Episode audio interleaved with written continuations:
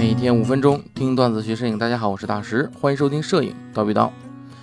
呃，如今呢，在这个微单相机大行其道的时代啊，索尼作为最早的这种全画幅微单厂家呀，哎，也算是最大受益者了，赚的盆满锅满不说啊，这个黑科技也是层出不穷。什么？你像这个背照式传感器呀、对战式传感器呀等等这些技术啊，在相机上都拿出来应用了，这也让人呢眼花缭乱。最近呢，有很多同学啊都在问我说他们之间的区别。那咱们今天就来一期实话实说哈，聊这些传感器到底厉害在哪儿，还区别有多少，在相机上的应用到底有多大效果。首先呢，为让大家明白啊，咱们要先说说最传统的传统传感器，也就是所谓的前照式传感器。这种传感器的 CMOS 是一个多层结构啊，即传统的 FSI 结构。那这个结构呢，从上至下依次为微透镜、彩色滤光镜、电路层和光电二极管。你这种结构的特点呢，就是光线射入的像素，经过了片上透镜和彩色滤光片之后，要经过金属排线，最后才能到达光电二极管。你光电二极管，你可以看成啊采集的位置啊，采集光的位置，这就会出现一个问题，就是金属连接层会形成一个坑，从而限制了光线射入的角度，它像一个井。那么这个受光面呢，就是在井底，因此这个结构被称为像素井。这个井啊越深。井底的光线就越少，因为斜射的光线是难以照射到井底的，因此位于井底的受光面受光率是不高的。那么相对应的解决方法有很多，常见的呢就是改良微透镜，让光线可以均匀的折射到井底，但是这样的折射的效果呢达不到完美，对吧？所以这个时候背照式就出来了。所以你看这背照式啊，就是对前照式的一个改进，这个就是所谓的 BSI 结构。那这个结构呢，简单的说起来很好理解，就是把前照式的这个传感器的这个金属排线呢和光电二极管的位置它换了一下子，自上到下分别是微透镜啊、彩色滤光镜、光电二极管，然后才是光光路层、电路层，对吧？那你这样一来的话，这井消失了，或者说最少这个井变浅了，光线几乎可以没有阻碍干扰的就下到光电二极管上。而且可以接受更大角度的入射光，受光效率得到了质的飞跃。那光线利用率呢也是极高的。那这种设计呢，在理论上啊是可以显著的提高成像质量的。而在实际的应用中呢，主要优点在两个方面：一，光电二极管可以接受更多的光线，哎，就是能很大程度的提高高感能力，因为它接受的光多了嘛。二，有助于提高拍摄速度，哎，什么实现高速连拍呀、超高清短片拍摄等等这些功能。那包括索尼的 A7R3 都是使用背照式传感器的。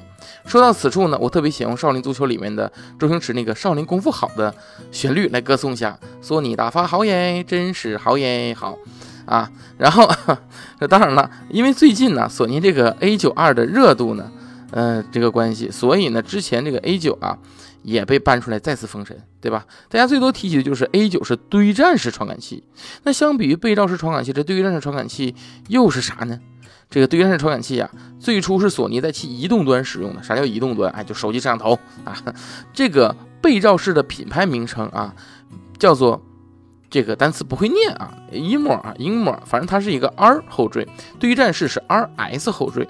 所以从名字可以看出来，这两个其实是呃，对战式是背照式的一个升级版，对吧？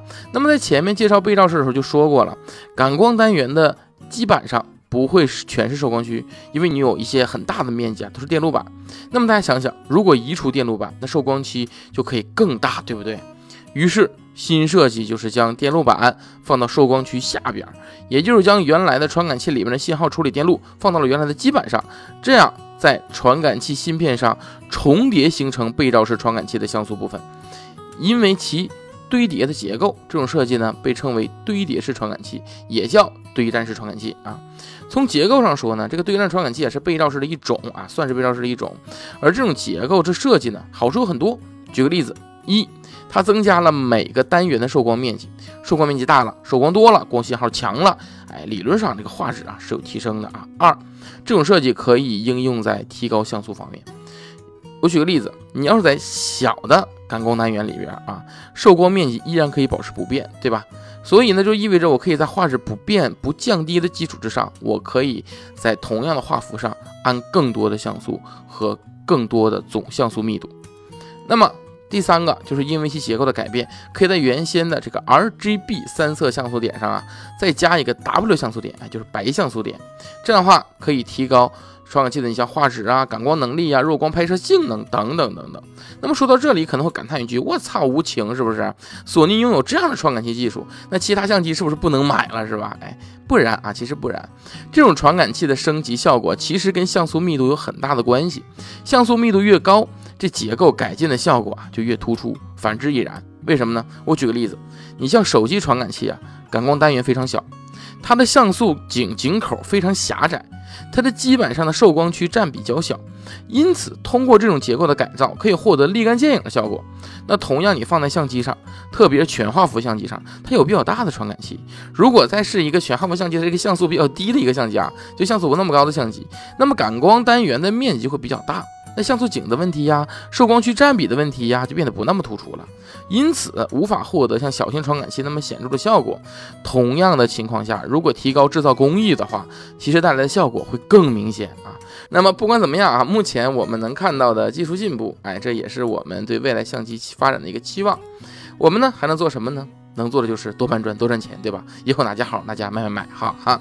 那么本期的实话实说就到这里了，大家还有什么想了解的呃关于相机的技术呢？可以哎在下面留言。好，那本期就到这里，我们下期见，拜拜。